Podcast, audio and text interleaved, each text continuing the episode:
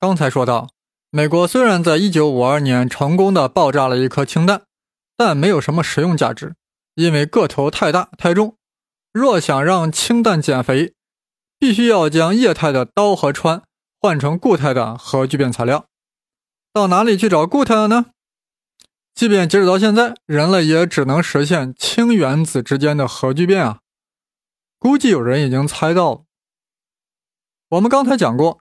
氚在自然界中几乎没有，所以氢弹中所用的氚是从金属锂中制造出来的。只要用一个高速中子去轰击锂的原子核，氚就可以产生了。既然如此，我们在氢弹中干脆不用液态的氚，而直接用固态的锂。等氢弹需要引爆时，再用大量中子去轰击锂，不就当场转化为所需要的氚了吗？真是妙啊！这个想法其实特别简单。就好比伊拉克人民想吃河南的胡辣汤，你有必要在中国做好了再运过去吗？稀不浪汤的多麻烦，那得需要多少运输机啊？就是修好了高铁，那要需要多少车皮？那咋弄？我们完全可以先把固态的原材料运过去，再派过去一个胡辣汤厨子，不就成了吗？这厨子就相当于那个热中子，它能将固态的原材料当场变成。水不浪汤的胡辣汤，我虽然在这里东拉西扯啊，但并没有干扰到用心听众的思路。他们一定会发问：你这中子轰击固态金属锂，只是解决了穿的问题，那刀怎么办？它也是液态的呀。对呀，怎么办呀？其实啊，真正的氢弹中既不用液态的刀和穿，也不用金属锂，用的是刀化锂。刀化锂，这名字听起来很酷逼呀！刀下讲理，谁敢不听？大家还记得我们在中学学过一种化合物叫氢化钠，氢气的氢，对吧？同时也有氢化锂。如果这个氢是同位素氘的话，那么这个氢化锂就叫氘化锂，就这么简单。我们只要让金属锂与氘气反应，就可以产生氘化锂。一种白色固体，这样氢弹呀就不再用液态的氘和氚了，只需要填充氘化锂就 OK。好，现在胡先生要第三遍的去讲氢弹爆炸的原理，我们一起来闯这第三关，看看氘化锂呀是如何直接就搞定了核聚变。模型当然还是那个特勒乌拉姆构型，一个拱形的大铁壳子，上端放一个圆圆的原子弹。下面放一个杯子装的铁壳子，这个杯子里面插了一根粗粗的吸管，吸管里面放的是核裂变材料铀二三五，或者说杯子里装了一根铀二三五的棒子，高高的、很美丽的棒子，简称什么呢？就不用我挑明了吧，高高的、美丽的棒子，简称对吧？在这个棒子和杯子之间啊，填充了大量核聚变材料，它们不再是氘和氚，而是氘化锂。这里有一个很重要的补充：刚才我们把杯子里的棒子呀比喻成一个很粗的吸管，其实这个更为形象，因为这个棒子是空心的。为何如此？因为要在这个空心里面放置中子发生器，大家没忘吧？原子弹的爆炸啊，需要大量的中子去冲击铀的核来发生裂变。中子发生器为何能在必要时产生大量中子呢？别小看了这个发生器，里面是很有层次的，可以想象成一个肉粽子。最里面的肉呀是金属钋，钋钋，金属钋，金字旁加一个萝卜的卜。化学元素符号是 Po，大家可别觉得陌生呀，这可是居里夫人发现的。有人反驳了呀，居里夫人发现的是镭，没错，好事成双嘛，他又发现了钋，为啥叫这名字？是为了纪念他的祖国波兰，波兰英文咋说的？Poland，所以这个 Po 呀就是波兰的意思，是吧？有点意思。好了，我们继续说这个肉粽子。最里面的肉团子呀是金属钋，外面裹了一层金箔，而且是有一定厚度的金箔。这还是一个很腐败的粽子。这还没完，这金箔外面啊又裹了一层厚厚的金属皮，金字旁带一个肉皮的皮，这就是中子发生器。这可不是一个一般的粽子，它可以点燃核裂变材料。总结一下中子发生器的结构：一团金属钋居于最里面，身披一层黄灿灿的金箔，金箔外又披了一层厚厚的皮，金属皮。有人估计受不了啦，这货干嘛这么复杂呢？难道是要参加假面舞会吗？别急，我现在就跟您解释，只有这样。才能让它在需要的时候产生大量中子。这居里夫人发现的肉团子钋可不是一个省油的灯，它无时无刻的自发性的在释放阿尔法离子。阿尔法离子啥玩意儿？这离子呀是由两个中子和两个质子构成的。反应敏捷的听众马上就意识到了，这不就是氦吗？错，它不是氦，它是氦原子核。也就是说，阿尔法离子就是氦原子核。这坡呀，没事呀就乱释放阿尔阿尔法离子，这样的话，它一定会衰得很快。事实上，它的半衰期是一百三十八天。也就是说，每过一百三十八天呀，这肉团子坡呀就会减少一半。它外面裹一层黄金的目的啊，就是要把它释放的阿尔法离子挡住、屏蔽住。因为一旦阿尔法离子撞击到外层的金属皮，皮就受不了了呀！皮在大量阿尔法离子的轰击下，就会释放出大量中子，这就是中子发生器的原理。为何平时不产生中子呢？正是因为那个金箔片把阿尔法离子挡住了。好了，有了这些铺垫啊，我们终于可以讲述氢弹爆炸的具体过程了。先是引爆拱形大铁壳子上端的那颗圆圆的原子弹，于是大量 X 射线释放了出来，冲击铁壳子的四壁，啊，容器四壁啊就被激发出更多的 X 射线，反过来去冲击杯子状容器的四壁，对它施加强大的压力，导致杯子向内收缩，而杯子里面填充的是刀化锂，被严重压缩了的刀化锂。就会把插在它中间的那个大吸管，或者说那个空心油棒子搞变形。一旦油棒子变形，棒子内部的中子发生器就会跟着变形，就会导致发生器内部的那个金箔片破裂。金箔片一旦破裂啊，其中的钋所释放的阿尔法粒子就会奔涌而出，倾泻在外面的金属皮上了。于是皮受不了了，皮就会产生大量的中子，这些产生的大量中子呀，就会令空心铀棒子发生核裂变，换句话说，就是再次发生原子弹爆炸了。这个铀棒子爆炸呀，不但会由内向外的去挤压其外部的刀化锂，而且这个爆炸又会产生出更多的中子，这些中子就会倾泻在刀化锂上，那会咋样？大家还记得吧？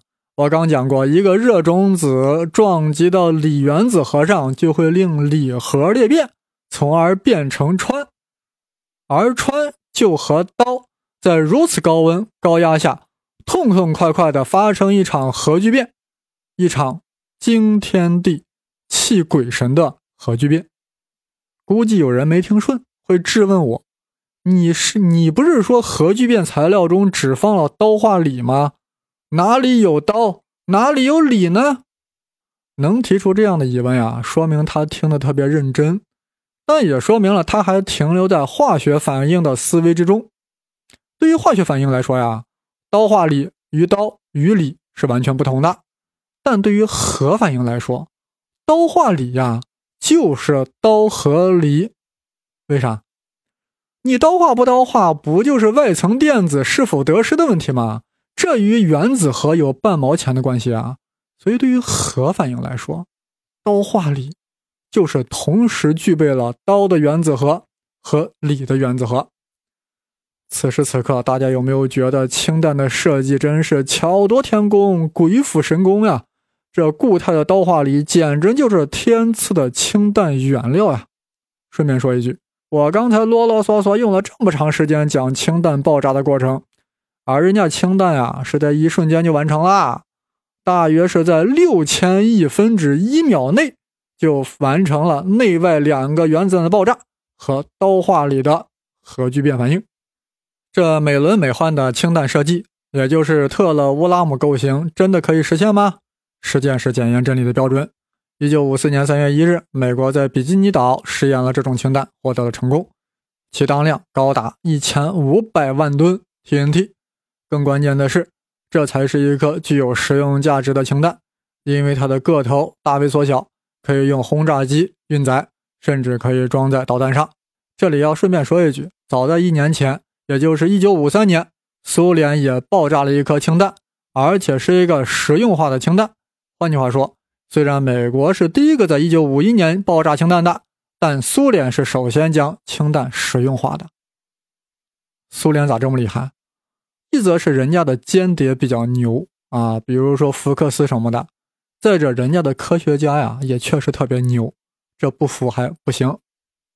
这美国实用氢弹爆炸成功呀，虽然比苏联晚了一年，但也足以令特勒感到非常的自豪。的确，若没有特勒的坚持，美国的氢弹不知何时才能成功。但没有乌拉姆对特勒设计的改进，特勒也不会获得结果。特勒这个人呀，啥都好，就是人品不好。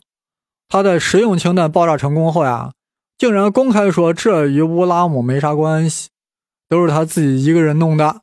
R.P. 太差，但其 R.P. 的峰值体现在了对原子弹之父奥本海默的迫害之上了。奥本海默受迫害了，是啊？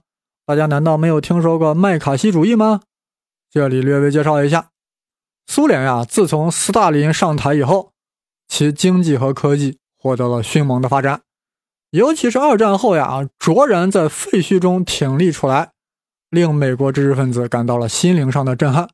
于是，在美国的精英中呀，出现了一种亲苏亲共的倾向。与此同时呀，美国在战后呀，因为通货膨胀，罢工频繁，四五百万工人呀走向街头。这一切令一个人感到很不安，他就是参议员麦卡锡。他在一九五零年啊，发表了一个重要演说，声称美国的国务院里啊都充斥着苏联间谍，就是这些人在制定美国的国家政策。一语激起千层浪呀！于是美国开始了大规模的种族运动，几千万人被调查了，迫害了很多知识分子精英，这其中就涉及了奥本海默。联邦调查局对奥本海默进行了隔离审查。FBI 为什么要怀疑奥本海默呢？也不是毫无缘由呀。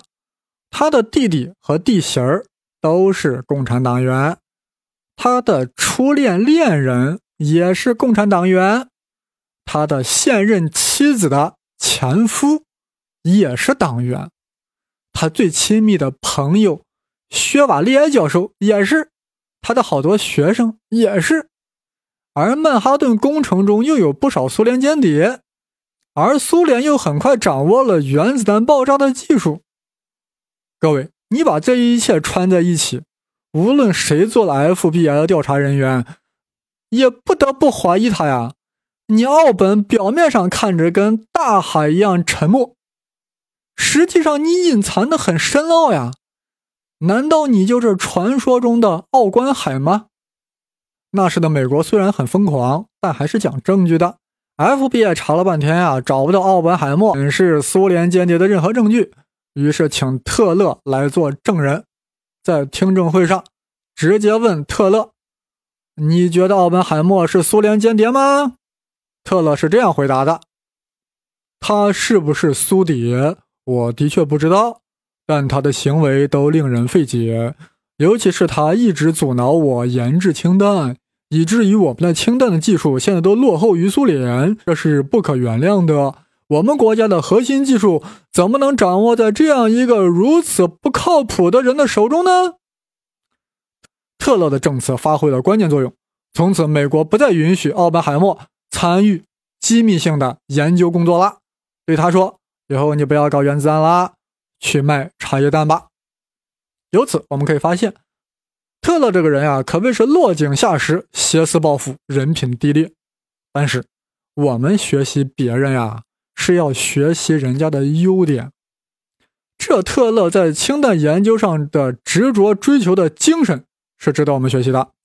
胡先生在此给特勒献上一首小诗，打油诗：咬定氢弹不放松，一生都在巨变中，缺德少品浑不怕，要种蘑菇在寒冬。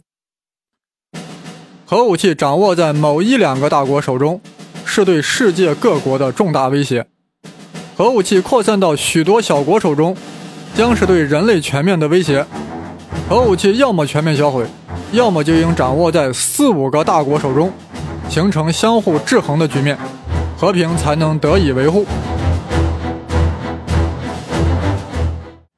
现在我们简述一下各国氢弹发展的历程。美国在一九五一年第一次爆炸了氢弹，是不具有实用价值的液态氢弹。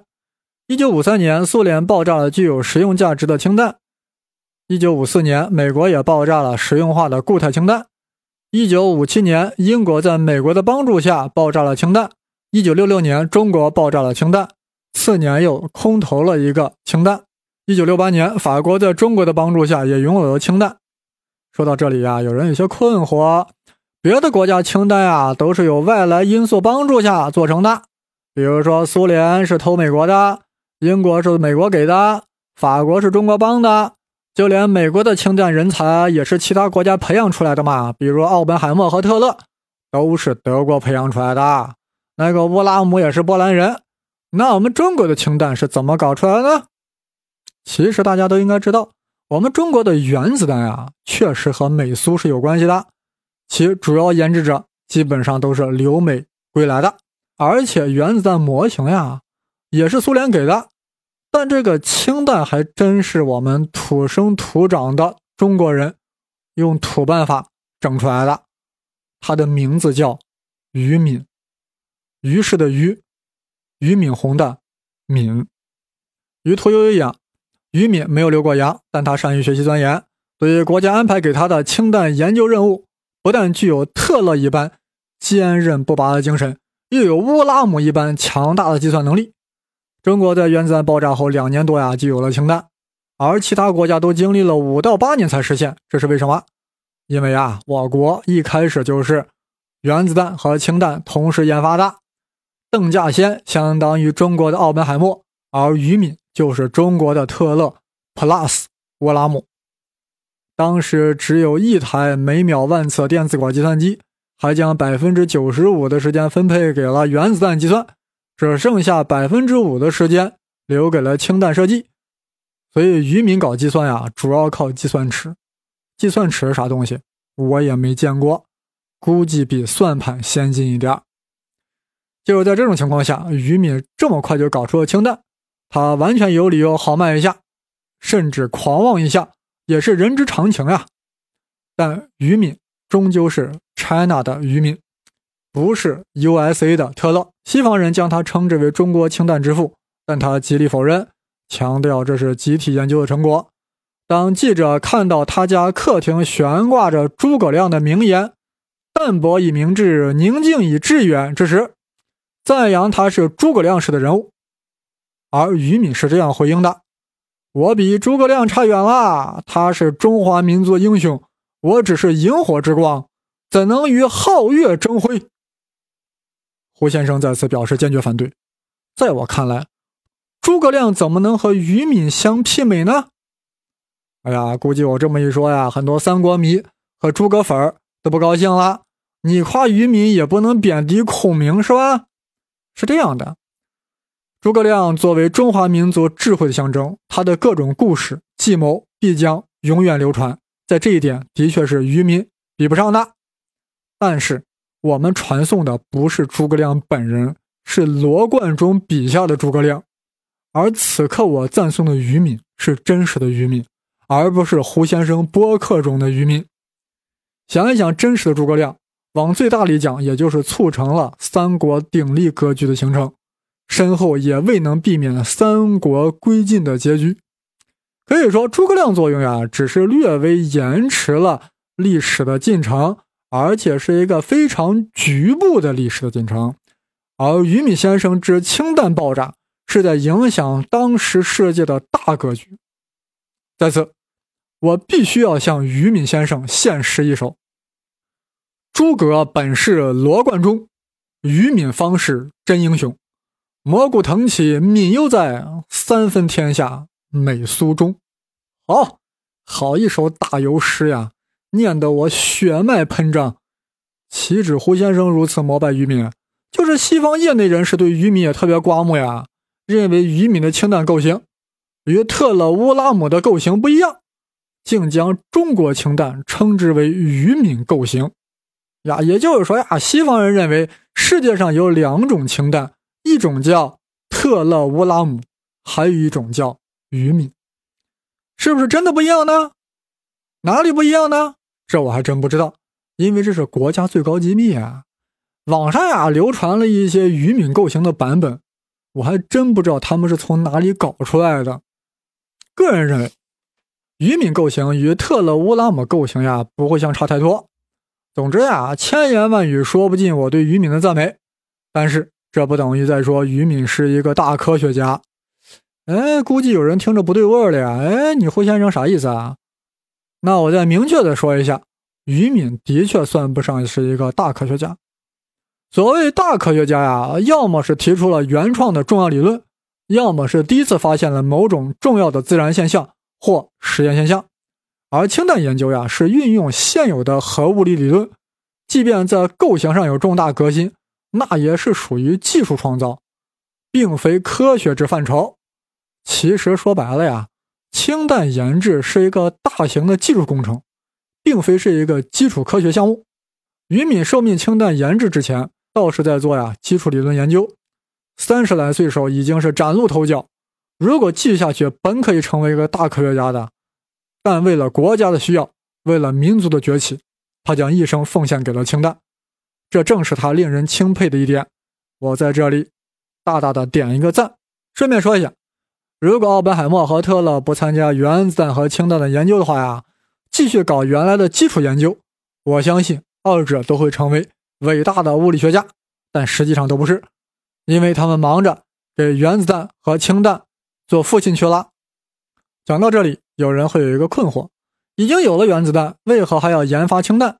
简单的说呀，氢弹的威力比原子弹大多多，可以达到十倍、百倍、千倍，甚至没有上限。为何没有上限呢？大家想想。只要你把铁壳子搞得足够大，就能放下一个更大的杯子，那么其中就可以填装更多的导化力，于是这个氢弹的威力啊就会更加威猛。所以美苏中等国呀，一旦掌握原子弹之后呀，马上就追求氢弹，正是这个道理。那印巴咋没追求呢？那得有那个水平呀，对不对？人类上最大的氢弹爆炸发生在一九六一年的苏联。当时赫鲁晓夫为了压服美国，准备搞一个一亿吨 TNT 当量的氢弹。一亿吨，这是什么概念？别忘了，广岛原子弹当量才是两万吨。但在试爆前呀，苏联军方犹豫了。这万一这个铁壳子把地壳子炸坏了咋办？我们只有一个地球啊。于是呀，将这枚氢弹里的导化锂呀，用铁锨铲出来一半。变成了当量为五千万吨的氢弹，这枚称之为“大一万”的氢弹呀，在北冰洋上新地岛爆炸后，那个光景差点没把苏军吓死。光蘑菇云就高达七十公里，把整个苏军的通讯系统都搞瘫痪了。一个多小时内，苏军指挥系统乱作一团。如果此时美军全线进攻苏联的话，那就是巴巴罗萨计划的重演。这次疯狂的核试验啊，把全世界吓坏了，把苏联自己都吓坏了，再也没有搞如此当量的氢弹。不但如此，在2012年和2013年，俄罗斯和美国都先后销毁了自己所有的氢弹。现在呀，也就只有中国还保留了三十枚氢弹。这是为啥？因为氢弹的维护成本太高了。再者，现在核武器啊都在追求小型化。要精准的对某一局部进行打击，氢弹那么威猛，只能作为战略核武器实施大面积的毁灭，而不能作为战术核武器。另外啊，美俄两国都拥有毁灭世界十几遍的原子弹，还差几个氢弹吗？那中国为啥还留着？难道是为了保护文物吗？有人说呀，中国氢弹是渔民构型，所以维护成本特别低。这个我不太信，我觉得这是个外行话。中国留着氢弹呀，是出于战略上的考虑，因为中国是唯一向世界承诺不首先使用核武器，并且不向无核国家使用核武器的国家，所以我们对战术核武器啊，真是不太需要。需要的正是大当量的氢弹，来威慑别的国家，不敢对我们使用核武器。谁要敢对我们上原子弹，我就还你一个氢弹，投桃报李。你说谁还敢对中国使用核武器？随便扔个大氢弹过去，然后呢？然后就没有然后了。总而言之啊，氢弹掌握在中国人手里，就是对世界和平最大的保障。那你说我们中国会去销毁这个保障和平的蛋蛋吗？我最后呀，把氢弹爆炸的原理啊，再做一个简短的总结。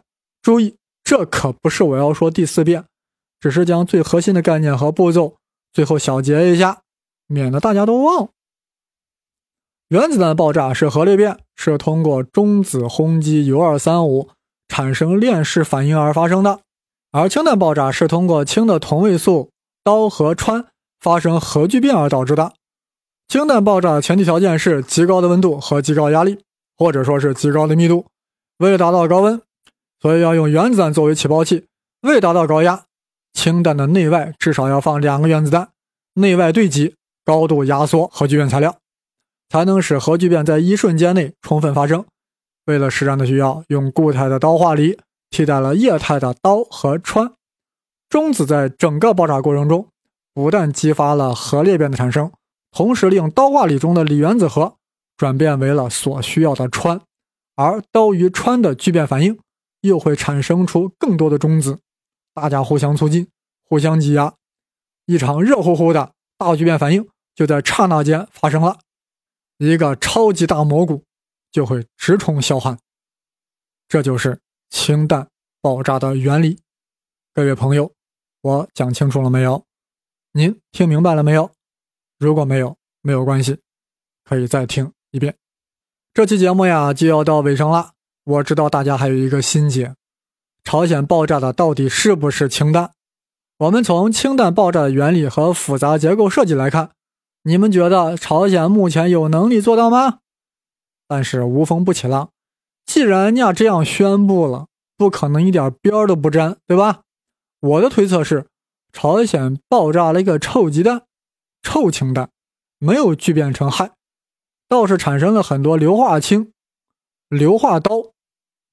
胡先生凭啥这样推测呢？大家想一想，朝鲜高调宣布爆炸氢弹，不就是为了向全世界展示我们有大蛋蛋了吗？所以他一定要搞一个大当量，对吧？但通过对这次核爆炸产生的4.9级地震的推测，其当量呀也就两万吨 TNT，也就是个小型原子弹当量。如果朝鲜纯粹想作弊，那他也应该搞一个更大一些的原子弹啊，这个能力他是有的呀。但这回两万吨的当量还不如他上一次爆炸的原子弹当量，说明什么？说明他用了个小型原子弹。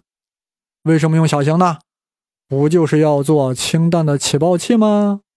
这个小型原子弹呀，肯定是起爆成功了，但是大量的核聚变材料呀，只点燃了一小部分，然后就熄火了，于是就只产生了仅仅四点九级的地震。也就是说，朝鲜的氢弹研制呀，还停留在爱德华·特勒的最初阶段。当然了，这都是我的推测，不一定对，或许人家高丽。搞出了新的氢弹构型，一次性的实现了氢弹的小型化也未可知。比如说搞出了个泡菜构型，根本就不用原子弹来起爆，而是在核聚变材料中填充了大量泡菜。泡菜当然是放在了坛子里，要起爆时用棒子打碎坛子，泡菜涌出，中子不堪其酸，狂奔不已，大量轰击氘化里，最后氢弹就爆炸了。我就不胡乱猜测了。总之，氢弹设计是一项非常复杂的、高度烧脑子的科技活动，需要非常复杂而严谨的数学计算，以及高度精密的构型设计。我今天给大家介绍的呀，也只不过是氢弹设计中的一个大轮廓，更精微的细节我也不知道，因为那是国际机密，我们也没有必要知道。你知道它想干啥？当然，如果各位有什么更好的设计方案，欢迎与我探讨。我的新浪微博是东方胡先生，当然是带竹字头的生。下一期，培智 seven 或许会推出一个崭新的播讲系列，具体时间请关注公众微信号“配置七 seven”。